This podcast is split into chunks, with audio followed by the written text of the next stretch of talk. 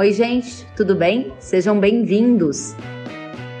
No episódio de hoje, o consultor e idealizador da plataforma Evolution Agro, Djalma Zimmer, vai nos contar quais são os ladrões de produtividade no campo. No bate-papo, ele também destaca algumas estratégias que podem ser usadas para melhorar o uso de tecnologias e insumos nas lavouras. Este episódio foi gravado no dia 20 de julho de 2020 em uma live transmitida via Instagram. Compartilhe o conteúdo pelas redes sociais e para outras atualizações siga kellen.severo.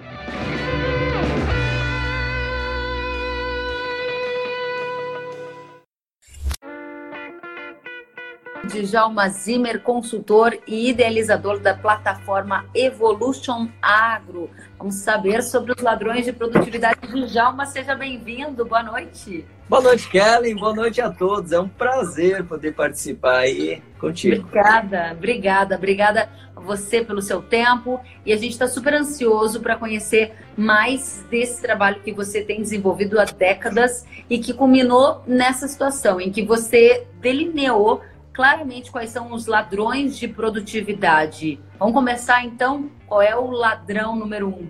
Nós temos um, um mundo de oportunidades no agro para ter resultados melhores com custos menores. E o, o, eu colocaria todos esses ladrões de produtividade aí na baixa eficiência no uso de insumos e no baixo controle de processos internos dentro da porteira. De forma baixo bem sucinta, é isso aí. E baixo controle de processo. Já deu uma dica aí, passo número um. Aí, Djalma, a gente conversava e você me dizia que nessa questão de baixa eficiência e baixa, baixo controle, tem muito produtor que foca em um aspecto, que é o custo de produção. Tá errado focar no custo de produção? De forma nenhuma. A gente precisa ter uma mão firme no custo de produção. Você só tem que ter muito cuidado para não, não deixar isso te roubar desempenho. É mais ou menos como andar de carro, né? Você tem que andar com prudência, você tem que fazer curso de, de, de direção defensiva é, para evitar ao máximo os acidentes. Isso não quer dizer que você possa, por exemplo, andar com o freio de mão puxado para evitar uma batida, para evitar um acidente, porque aí você, obviamente, não irá ter um acidente, mas você não terá desempenho nenhum na viagem. Então é mais ou menos assim: uma mão firme no custo, mas a rédea solta para ter o melhor resultado a partir dos insumos ambientais, dos insumos adquiridos durante o ano. Muito bem, você está dizendo então baixa eficiência, baixo controle, mas o controle significa ter claros os custos de produção, mas não dá para puxar o freio de mão num tanto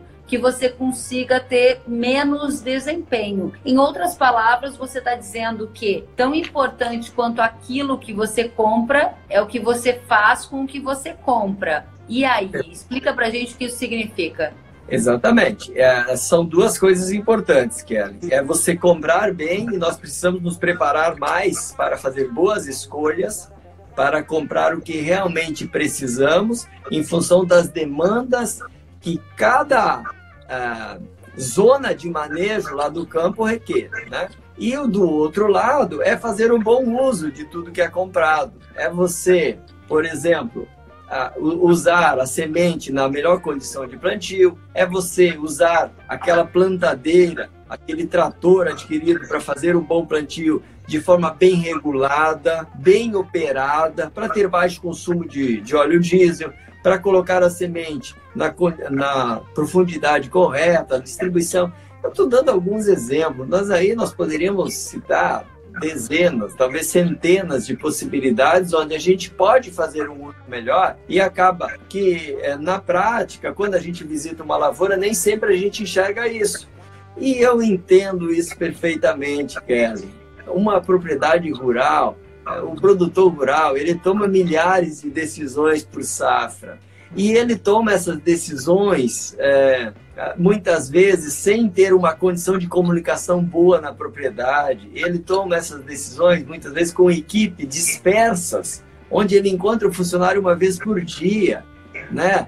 tem, tem toda uma questão de comando, de coisa que é mais difícil no agro do que quando você divide uma mesma sala, né? Quando você divide uma mesa de trabalho. Então eu entendo tudo isso, mas nós precisamos olhar para as oportunidades que existem para resolver essas questões. E aí tem também um mundo delas disponíveis aí para a gente começar a enfrentar um pouco isso. Para quê? Para reduzir o custo, para controlar o custo sem roubar uh, potencial produtivo. Uhum, muito bem. Você está trazendo aqui para a gente que entre os ladrões de produtividade estão a baixa eficiência e o baixo controle.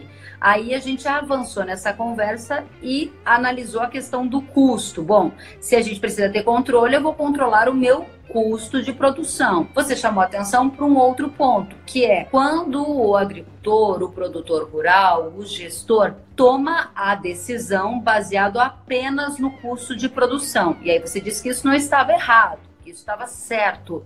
O ponto é que alguns produtores estão tomando alguns deslizes justamente aí. Explica melhor para a gente, Djalma. É, é, deixa, deixa eu deixa eu colocar de novo essa situação olhar apenas para o custo né, não, não está totalmente certo. Eu, talvez eu não tenha me expressado bem antes. Você tem que olhar para o custo e para o resultado que aquilo uh, pode gerar.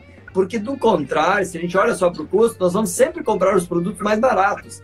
Eles não são os mais efetivos. Do outro lado, eu também não preciso comprar os mais caros, porque nem sempre eles são os mais efetivos. Você precisa se cercar de mais informações a respeito dos produtos, dos serviços associados a esses produtos, né? É, das informações que aquele teu fornecedor, aquele teu parceiro possa trazer para você e a partir daí você toma as decisões. Né? Nesse sentido, olhe para o custo, mas olhe para o resultado que esse insumo uh, uh, deve proporcionar aí na sua lavoura. Né? Qual é o erro mais comum nesse sentido? Você toma uma decisão de olhar para qual insumo, ah, esse insumo é mais barato, então eu vou levar esse, porque eu tenho que focar no custo para que eu tenha um resultado positivo na minha lavoura, já que todo ano é um grande desafio. Qual é o erro mais comum que você tem observado nesse sentido? Posso colocar mais de um, né? Um dos erros é, às vezes, trabalhar com, com fungicida que não, não, não é mais apropriado e trazendo um pouco mais para a questão da construção da lavoura,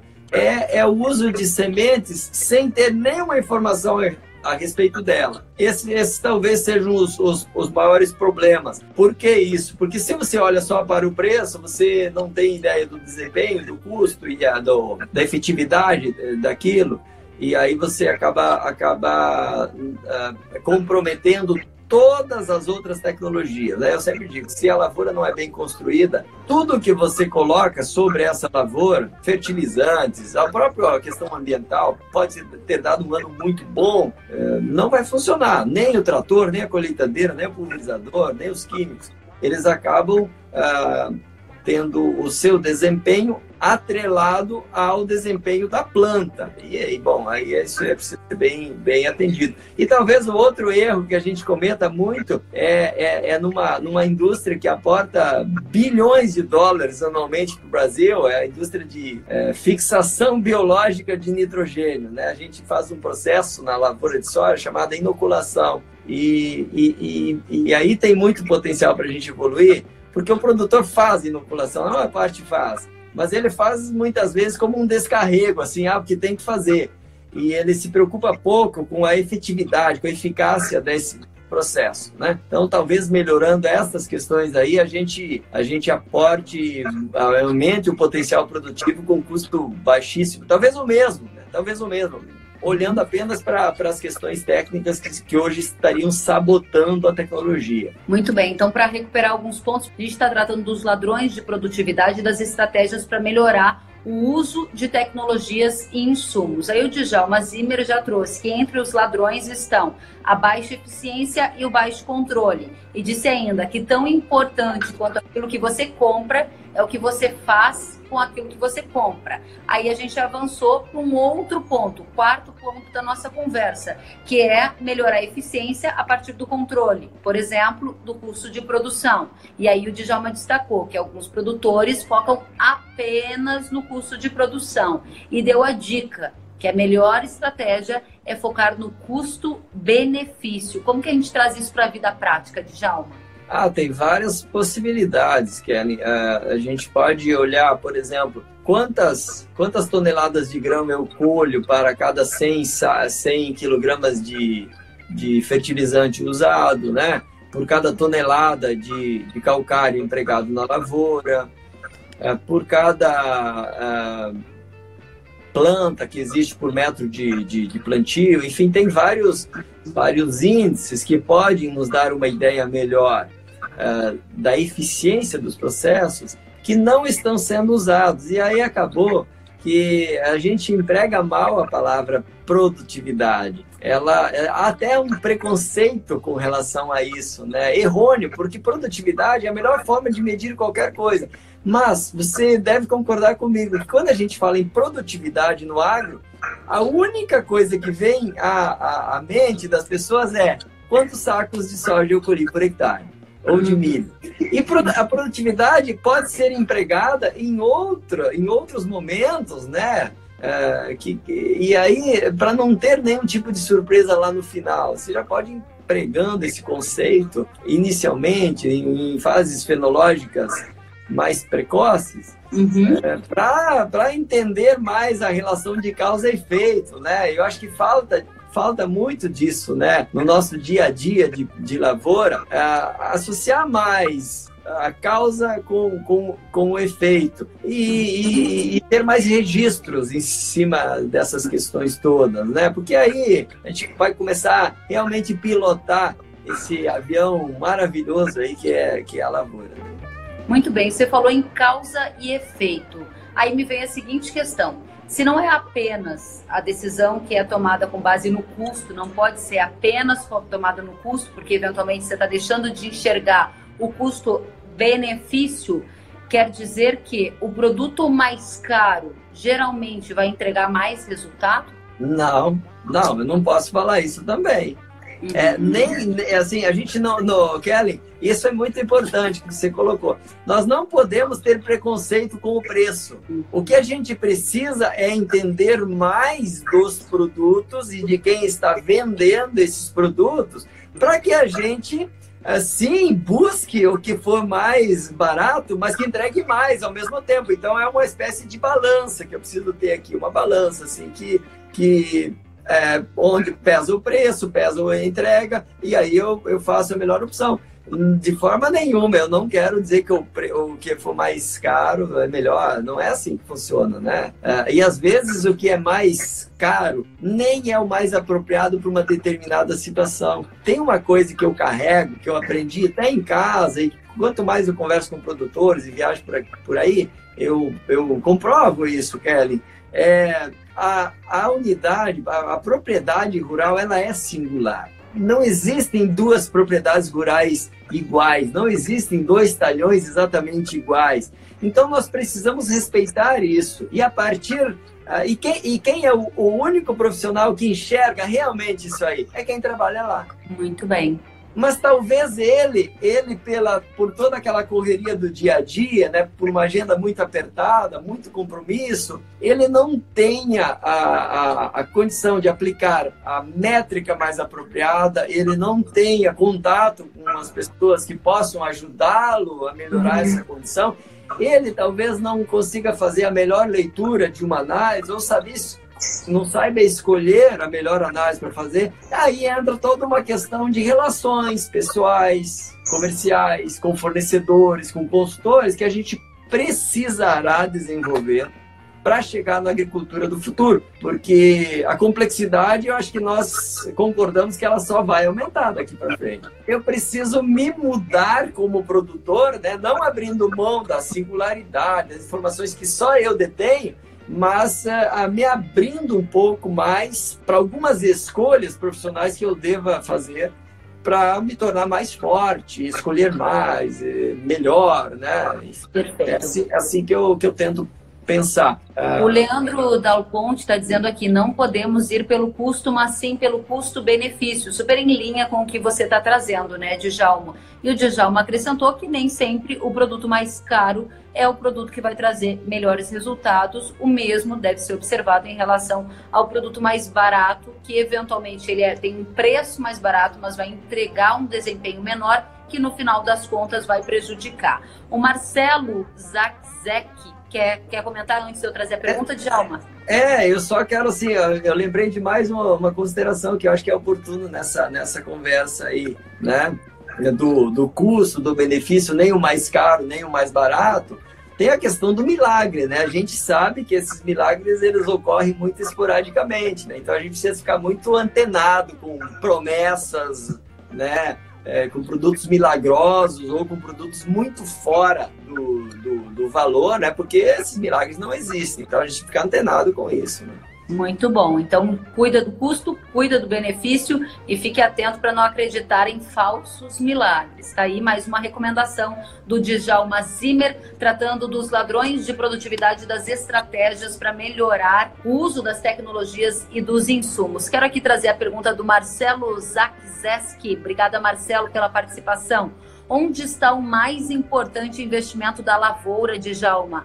onde o produtor não deve abrir mão de forma alguma de investir? Bom, eu estou considerando investimento na essência da palavra, né? Aquilo que você faz a longo prazo né, buscando um horizonte de resposta ao longo de vários anos. Se é isso que o Marcelo está realmente querendo, ele até pode, pode é, complementar depois, aqui. se não for o caso. Se é isso, Marcelo, é o solo, tá? Porque é o nosso grande patrimônio e é, o, é de onde que sai toda a estabilização da, do nosso resultado, né? É no solo que nós estocamos a água da chuva, né? Porque não adianta nada chover se eu não tenho um solo capaz de armazená-la, né? Porque aí, senão ela escorre tudo superficialmente, enfim, aí, aí o São Pedro vira um, um, um sistema de irrigação e ele não existe para isso, né? A gente tem que guardar mais água no solo e tornar essa água disponível para as raízes. E a partir do momento que a água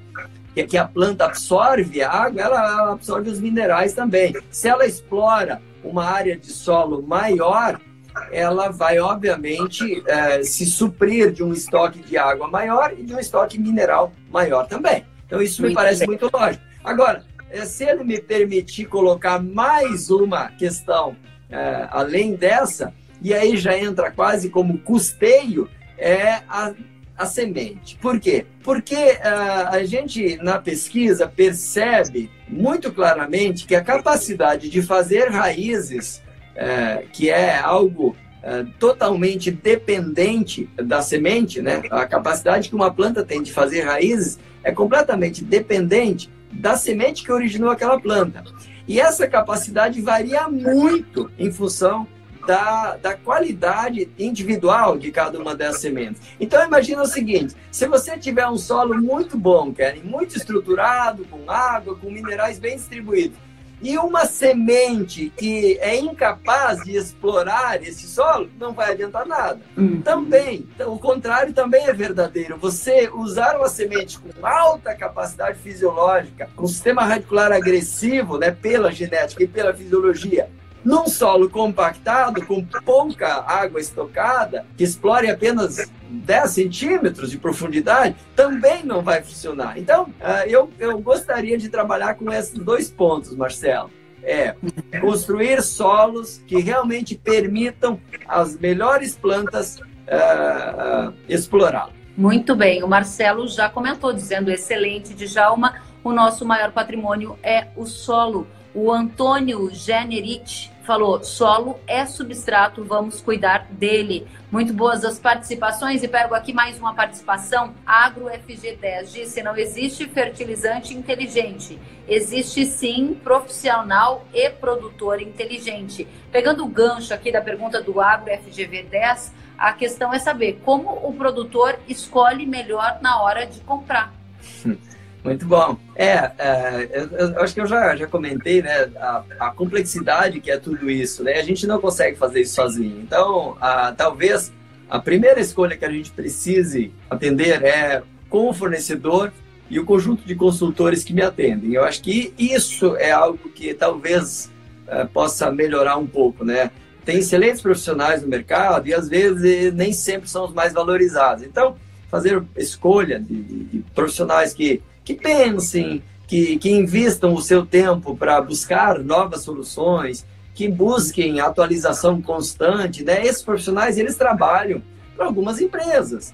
Então, você tem que, tem que dar um pouco de atenção para isso, Karen, porque a partir do momento que você tem, eu mesmo, vamos, vamos falar, agora vou falar por mim, talvez você possa dar uma contribuição também nesse sentido. Ah, nós não conseguimos tomar todas as nossas decisões sozinhos, né? E é tão bom quando a gente tem pessoas que você possa conversar por algum tempo e que elevam o nível da conversa, porque elas vão te deixar mais seguro, mais convicto de tomar uma decisão quando você está no caminho certo e vão fazer uh, algumas sugestões que permitirão corrigir um pouco o, a tua decisão quando você não está olhando para assim, é, talvez não esteja enxergando tudo antes de, de decidir. Então, essas pessoas, nós precisamos construir elas, a gente precisa aproximá-las de nós, do nosso dia a dia. E, e, no caso de um produtor rural, são esses profissionais, eles estão nos fornecedores que a gente busca uh, se relacionar, né? Eles estão próximos da gente. E hoje tem inclusive a possibilidade, né? Uh, eu acabo sendo um pouco disso para alguns produtores que estão bem distantes, mas nunca naquela ideia de prescrição tecnológica, mas sim no sentido de orientação, de, de mais mentoria, né? mais nesse sentido. Então você tem que selecionar um pouco, porque eu acho que no agro do futuro, né, a gente está caminhando rápido para lá, nós precisamos cada vez mais investir na tomada de decisão, na escolha. Muito bem. Aí o Dari Fronza, que nos assiste, obrigada, Dari, pela audiência. Dari! Muito bom. Ele está dizendo, acho que o maior custo ainda é o custo humano se não fizer bem feito. Tudo com amor, diz o Dari, chamando a nossa atenção. Obrigada, Dari Fronza, pela contribuição aqui nos comentários. E é justamente isso que você dizia, né, do custo humano. Agora, diga pra gente, Djalma, nesse ambiente de pandemia, muitos consultores estão fazendo esse contato de forma virtual. Você acredita que há alguma perda do ponto de vista de observação da condição do solo, da lavoura, do conhecimento, é, de você estar tá ali na prática? Isso foi uma perda ou foi um ganho, já que a gente tem mais mobilidade, mais facilidade até em alguns casos?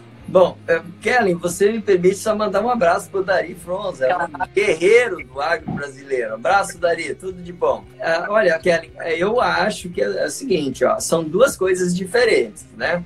O consultor técnico, aquele que tem que estar mais próximo do produtor rural, ele tem que sujar a bota, não tem jeito. Ele, infelizmente, na entre safra, ele pode se relacionar com o cliente dele uh, uh, virtualmente, mas uh, não, tem, não tem jeito. Essa substituição a gente não vai fazer. Até em respeito a esses profissionais, né?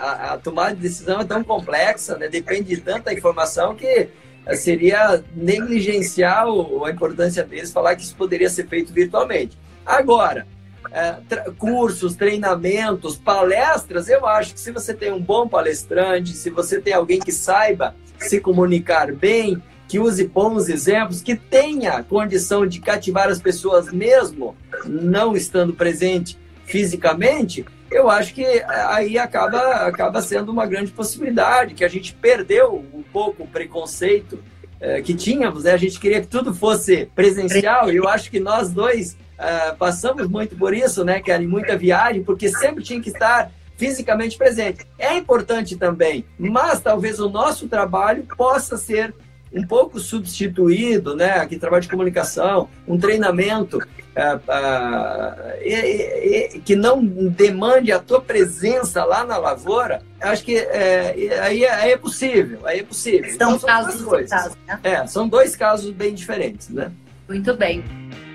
Professor Djalma, diga para gente que estratégias a gente pode usar para melhorar o uso de tecnologia em insumo. Esse também foi um dos temas que a gente chamou a nossa audiência para participar. Então, Kellen, eu acho que até dá para pegar o link né, com, com, com que o Dari falou, né? Uh, uh, passa tudo passa pelas pessoas. As pessoas que me ajudam a escolher, de um lado, uh, como fornecedores e técnicos, e do outro lado, as pessoas que colocam tudo isso na terra, me ajudam a tomar as melhores decisões, uh, distribuem essa semente, esse adubo, esse fungicida em cada uh, metro de, de lavoura. E aí, é, aí assim, é, tem muita coisa que a gente realmente precisa fazer. Pelas dificuldades que é você comandar uma lavoura sem sinal de celular, muitas vezes, é, sem encontrar todo, sem estar com o teu time na mesa ao lado, na mesma sala, né? Você, a lavoura você está separado por quilômetros de distância de um funcionário para outro, então, é muito difícil você ter é, um controle sobre os processos. E, e, de certa forma, a gente esconde os insumos, né? Quando a gente usa uma semente, um fertilizante, um fungicida, um inseticida, você usou, como você pericia a, a forma como foi usado? Com semente até a gente pode fazer algumas coisas, mas com com outros produtos é difícil. Você aí, aí a gente precisa usar algumas métricas, né? Eu até estou trabalhando um pouco nesse sentido, trazer novas métricas para a gente monitorar o processo. É, é, quando a gente fala em monitoramento, é, é, é, é no momento, né? Não, não fazer perícia, é quando eu estou plantando, eu estou monitorando o plantio. Quando eu estou fazendo o manejo fenológico, né, o, o manejo vegetativo da lavoura reprodutiva, eu também estarei monitorando. Tem muita ferramenta boa que a gente pode começar a aplicar nesse sentido aí, né? E essa seja, é, talvez essa seja a grande virada que a gente vai dar nos próximos anos, né? Com essa digitalização aí. E aí a gente ainda não resolveu algumas questões antigas, como uh, equipes motivadas, como equipes treinadas para coisas mecânicas ainda. Então a gente precisa Muito dar uma, é, essa semana que passou, eu apresentei um prêmio dos campeões de produtividade máxima. E me chamou a atenção que os produtores falaram muito de fazer o básico bem feito. E assim como você, viajei muito pelos pelo agro do Brasil e observei que à medida que a gente fala de digitalização, de advento de novas tecnologias, em alguns casos a gente vê uma transferência entre aspas de responsabilidade. Sabe aquela parte mais chatinha do dia a dia que no final das contas ninguém quer lidar? Às vezes há uma percepção de que uma nova tecnologia, entre aspas, vai resolver. No final das contas, Djalma, tem que pôr a mão na massa. Alguém tem que fazer, digamos, o trabalho sujo, né? Que é o trabalho de coleta, de lançamento do dado, de dedicar um tempo para analisar. Não é porque mudou a ferramenta do caderno para um tablet que o resultado simplesmente vai aparecer, não é? é exatamente. Inclusive, nós vamos. É, é, quem não é organizado com papel e caneta vai ser mais desorganizado com o tablet, porque você vai ter mais informações disponíveis e aí você vai estar mais perdido. Né? É óbvio que muitas dessas ferramentas elas vão, elas virão uh, para organizar um pouco, né? Uh, também essa informação para tornar tudo um pouco mais uh, perceptível, né? Vai, vão comunicar um pouco melhor. Mas assim, Kelly, se relacionar com a equipe, motivar a equipe, regular a máquina, é, isso nenhum, isso nós não vamos ter é, com, com, com, com a digitalização. Isso nós precisamos fazer. Muito bem, aí vamos pegar um gancho aqui com as palavras-chave do Djalma. Djalma falou em se relacionar, falou em conexão. E aí isso me chama a atenção porque muitas vezes, Djalma, a gente ouve de produtores relatos de que uma tecnologia às vezes prejudica a outra. Que daí entra numa palavra-chave que faz parte aí do seu vocabulário como consultor palestrante, que é a harmonização. Como que a gente harmoniza essas tecnologias diferentes para que eu não pague caro por uma tecnologia que vá tirar o meu potencial produtivo da outra que eu também paguei caro? No final das contas, eu acabo ficando com um resultado ruim. Como faz? É, eu costumo dizer, Kellen, que a gente compra tanta tecnologia que acaba e bota uma brigando com a outra na lavoura, paga por todas e colhe pouco. É mais ou menos assim. E não é culpa das tecnologias, é culpa de quem escolheu e tomou as decisões. Nós, uh, talvez assim, cara, vamos, vamos, quero voltar, eu quero voltar num ponto uh, anterior e, e, e, juntar com isso aqui para fazer uma análise um pouco mais uh, mais ampla disso aí. Talvez a pressão que o produtor uh, faça sobre o custo das coisas na compra de insumos venha de um pouco da insegurança que ele tem em relação ao desempenho e ao histórico de produtividade dele. Então, como ele nunca controlou muito as contas e talvez não saiba exatamente quanto que ele está ganhando, o que, que a gente faz quando, quando não sabe se está sobrando dinheiro? A gente para de gastar. Aí a gente acerta a, a questão, né? Se eu paro de gastar, ou se eu gasto menos, bom, vai sobrar, ou vou ficar numa situação melhor. Isso é uma coisa que aconteceu, né? Trazendo para, para essa questão da harmonização das lavouras, das tecnologias, né? É, de novo, a gente, por algumas inseguranças em relação ao, ao real desempenho da tecnologia em relação à questão ambiental, que a gente aposta nela, é sempre uma esperança, mas ela é previsão, né? Previsão climática. Né? Então, considerando que eu tenho uma insegurança ambiental, que eu, que eu não sei o real desempenho de cada uma das tecnologias uh, e, nem, uh, e nem o controle do processo. Vamos lembrar disso. Eu não sei se as pessoas vão fazer exatamente o que eu pedi para elas fazerem. Será que o cara lá, o meu operador, vai fazer o que eu combinei com ele? Olhando para trás, eu percebo que muitas vezes não é porque ele não queira, talvez, sei lá. As coisas não aconteceram exatamente como eu pedi. Então, como que a gente reage nesse tipo de situação? A gente co começa se protegendo. Lá no custo, eu vou forçar mais a barra para ter mais desconto, né?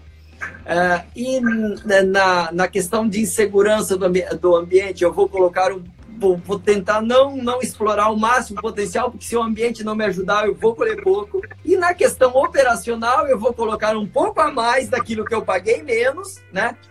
Para me garantir. É, é mais ou menos assim, eu não quero replantar a lavoura, né? Então, olha só, no final das contas, você tem um ambiente um pouco melhor do que você imaginava e você tem a, a sua proteção com relação ao operacional e, e a qualidade dos insumos, ela acabou funcionando. Só que aí tem um grande problema que você não resolve mais na lavoura. É o excesso de plantas, o excesso de área foliar, é a, a, a talvez, e só pegando esses dois pontos, eles vão prejudicar o bico do pulverizador, o fungicida, o próprio pulverizador, vão prejudicar tecnologias da natureza, como o sol, por exemplo. Se o sol não chegar na, em todas as folhas com um mínimo de radiação necessária para aquela folha fazer fotossíntese, a planta vai abortá-la, né? E, e, e, é isso que acontece. O fungicida, é, não chegando no alvo lá embaixo, vai, vai permitir o avanço é, é, do, dos fungos e da, da, da, daquelas doenças de final de ciclo, e eu acabo tendo então uma lavoura que custou X, que podia ter entregado X mais 5, eh, mas ela não vai entregar tudo isso por quê? Porque ah, o excesso acabou ah, travando, né? E, e, e aí, como resolve isso que foi a sua pergunta? Eu não vejo outra forma de harmonizar bem uma lavoura senão conhecer exatamente a qualidade de cada insumo e controlar com muito mais precisão cada processo dentro da propriedade. Eu não vejo outra forma. Eu não vejo. Assim, sinceramente, não tem muito o que fazer. Ah, tem mais um ponto. Conhecendo melhor as zonas de manejo de cada talhão. Isso a agricultura de precisão buscou fazer, está, está tentando resolver, né? mas outras tecnologias, uh, geotecnologias, né? tecnologias espaciais hoje, estão vindo para complementar um pouco essa situação. Então, a partir do momento que eu tenho essa evolução na agricultura, né? É, que vai me entregar zonas de desempenho distintos dentro de, distintas dentro de um talhão, é, a partir da agricultura de precisão ou de geotecnologia. Olha a importância que tem eu conhecer o insumo, que eu até hoje não fiz isso direito, e do outro lado eu, eu confiar e ter uma equipe de mão cheia para botar isso em prática. Então, é, perceba que eu, beleza, eu estou investindo aqui em geotecnologia, isso vai, vai isso virá. E nós passamos por isso antes. Agora, botar na lavoura, ter equipe, ter motivação, ter gente animada para fazer e comprometida e conhecer, isso vai passar pelo produtor saber escolher. Então a gente precisa se preparar para isso. Muito bem, Djalma Zimmer, aqui a participação de todos que estão nos acompanhando, conhecimento agronômico participando e dizendo o seguinte: estamos passando da agricultura de insumos para a agricultura de processos. Obrigada ao pessoal aqui do IG Conhecimento Agronômico. Agradeço demais pelas participações. Felipe de Oliveira está dizendo que dupla. Parabéns, professor. Parabéns, Kellen. O Igor Ignor também está dizendo parabéns, grande professor Djalma. E muita gente aqui sinalizando a aprovação para tudo que você colocou aqui. Parabéns, está dizendo a Thay Perutim. Parabéns, Djalma. Parabéns, Kellen, por estarem aí cativando mesmo de longe. Muito obrigada a você por estar nos acompanhando. E muitos estão aqui dizendo para gente. O Zeide Vandro disse como é bom ter uma pessoa para poder discutir o que a gente vai fazer. Bons profissionais, mas muitas vezes o engenheiro agrônomo é muito inteligente na teoria, mas na prática deixa a desejar. Tem vários casos, né, gente? A gente está aqui se encaminhando já para o final e eu quero pedir para você, Djalma Zimmer, aquela mensagem, aquele pacotinho, para quem está até agora nos acompanhando, chegou pertinho do fim qual é aquele pacotinho que você está entregando. Uma mensagem que tem que ficar na mentalidade de cada um que nos ouviu hoje. Palavra-chave. Kelly, a nossa conversa ela nos trouxe para três pontos importantes: conhecer os insumos e, e, e, isso eu faço com parcerias locais, consultores e fornecedores locais. Conhecer a minha equipe, trabalhar melhor a minha equipe para tornar isso operacional o mais uh, próximo do ideal possível, e do outro lado, conhecer, se eu ainda não conheço, conhecer melhor a propriedade rural, né? Cada zona de manejo, cada região, para saber a real necessidade da compra e a real necessidade do processo. Olha que importante, conhecer os insumos, conhecer os profissionais conhecer a propriedade. Com esse conhecimento, você melhora a tomada de decisão. Djalma Zimmer, quero aqui trazer os agradecimentos e as parabenizações aqui de todos que estão nos acompanhando. A Vânia está dizendo parabéns, live maravilhosa. Lenice Zimmer, parabéns, meu irmão. Olha só, estamos na família do Zimmer, muito bacana. A Lucélia dizendo parabéns e obrigada por tantas informações. Agro FG10, parabéns, professor Djalma, pela troca de experiência. O Jean Ceolim dizendo que as ideias são preciosas para os agrônomos e produtores rurais. O Leandro pedindo para a gente fazer mais lives igual a essa. E muito mais gente mandando aplausos e sinalizando que gostaram do conteúdo. Fico muito satisfeita de poder contar com você, Djalma. O conteúdo vai estar à disposição via podcast para a gente compartilhar e dividir essa mensagem com muito mais gente do setor agro. Um prazer te receber, uma ótima semana e conte comigo. Obrigado, Karen. Posso deixar um recadinho aqui só? Eu estou com a minha plataforma Evolution Agro. Se puderem participar, seguir nas redes sociais, tá bem legal. Estou organizando todas essas, essas, ideias que eu trouxe aqui juntamente com a Kelly. Eu quero te agradecer muito, Karen, pela oportunidade. Está disponível lá para vocês usarem e, e aproveitar. Tá bom? Um grande Muito abraço. Muito bom. Fica o recado. Djalma Zimmer, obrigada, parabéns pelo trabalho. Agradeço pela oportunidade. Uma boa noite para você. Para você também. Obrigada. Obrigada ao Djalma e obrigada a vocês que ficaram aqui juntinho de nós. Agradeço pela companhia. Fiquem bem e se cuidem. Até a próxima.